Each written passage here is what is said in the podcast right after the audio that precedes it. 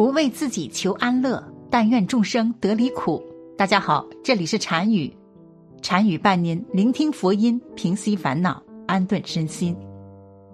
在台湾嘉义民雄有个名震海外的算命术师，虽然他八十五岁已经寿终，但是其传奇经历还是被人津津乐道。他就是被称为柳相氏的柳德南老先生。一次奇遇，获得算命能力。柳相氏得到算命的神通非常传奇。据说在他十岁那年，正处于抗战时期，他家境非常贫穷，日本的飞机经常轰炸当地，他和小伙伴们就躲在洞桥里面避难。有一天，柳相氏发现洞桥外面不远处有一具小女孩的尸体，是被日军炸死的。柳相氏就拿了些草席把尸体盖上，想他的家人会来认领。可是第二天并没有人来处理尸体，柳相氏就发了善心，帮着把尸体掩埋了，让这个小女孩入土为安。但是后来发生了奇特的事情，小女孩居然托梦给柳德南，告诉他非常感谢他，他要用一生来报答他。柳德南问怎么个报答法？小女孩问：“你是要钱还是要名？”柳先生家里穷，就说要钱。小女孩说：“那你得付出一点代价，你是否愿意？你以后会失去看东西的能力，但是你却能看见每个人的命运。”柳先生同意了。于是十多岁的他视力无缘无故越来越弱，最后失明。但是同时，他算命的能力却越来越高。据说小女孩托梦教了他七天，得到了的柳德南开始帮人免费算命。后来由于实在太准，轰动了整个台湾，他便以此为生了。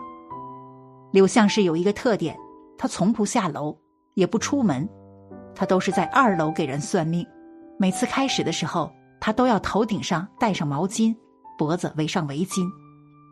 柳相氏唯一的一次出门是受到当时蒋介石的邀请，蒋介石专车前来接他去日月潭密谈。蒋公告知全程不准录音，所有的问题不得对外宣扬。慕名而来的政要非常之多，除了蒋介石之外，还有蒋经国、李登辉、陈水扁、连战，新加坡首任总理李光耀，韩国前总统朴正熙等。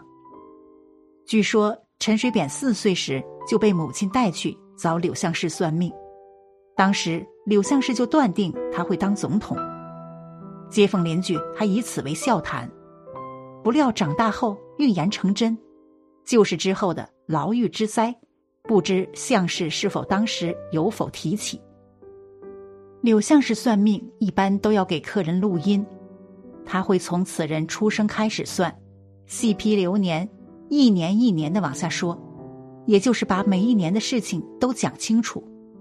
但是当他把录音机关掉的时候，那说明那一年是客人的往生之年，只能活到那一年了。客人也都会心知肚明，不再追问。李登辉前去的时候，他还是省主席，他询问官位如何，柳相是铁口直断，得大位失儿子。李登辉据说一听就急了，想想还是自己的儿子重要，问有何方法化解，能否改命？柳相师就回了他四个字：天命已定。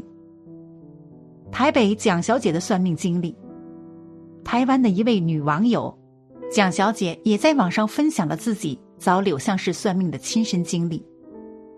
蒋小姐说：“这是我这辈子最为惊奇的算命经验。”也让我真的相信世界上的确是有科学无法解释的力量。柳相氏算命的地方就是他家，一个很简单朴实的三层楼的透天厝。一楼放了一个破旧的本子，大家都在上面照顺序写名字。我看大家都只没留完整姓名，所以我就只登记了“蒋小姐”三个字。二楼就是柳相氏平时算命的地方。那是一个开阔的大堂，四面贴墙摆了座椅，所有来找柳相氏算命的人都坐在大堂里。柳相氏就坐在大堂中间靠上的一把摇椅上，头顶上顶着一条毛巾，脖子上围着一条，穿着很简单的汗衫短裤，在现场帮人算命。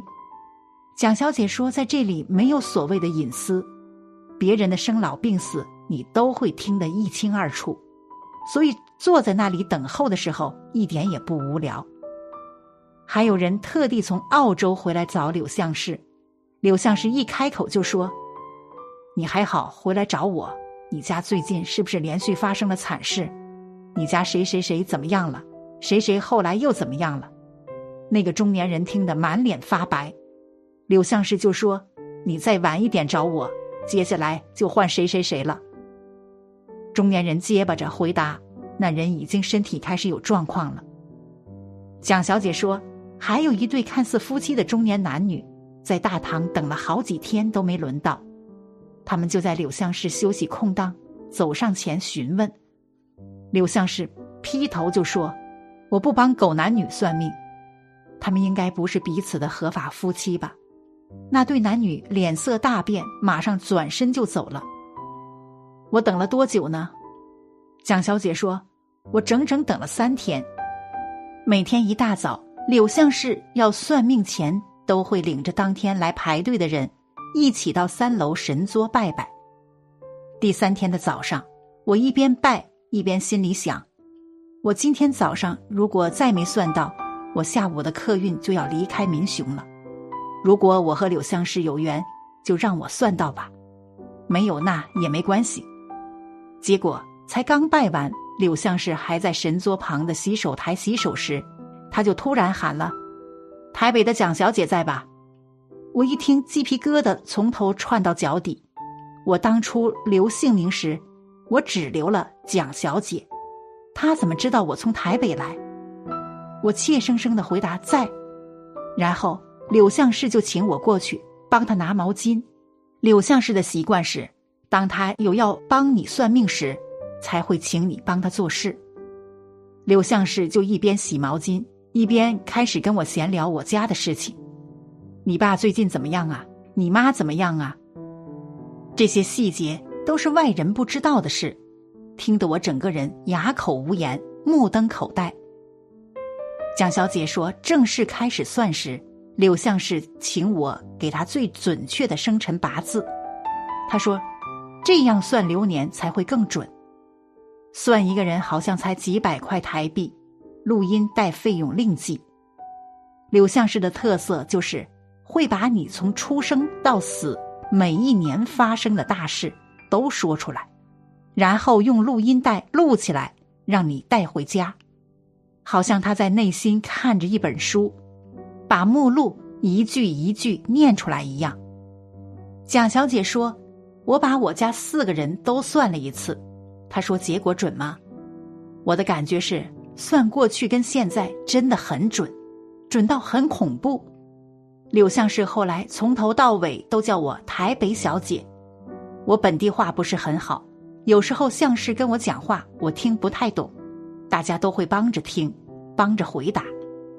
柳相氏劈头就说我念法律，人瘦瘦的，但没有太瘦。小时候七岁生怪病，我弟跟我差几岁，属什么？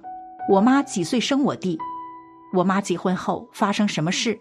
我爸属什么，在做什么？连职位都说对，还说我有两个弟弟。我当时心想啊，我只有一个弟弟，不准了，不准了。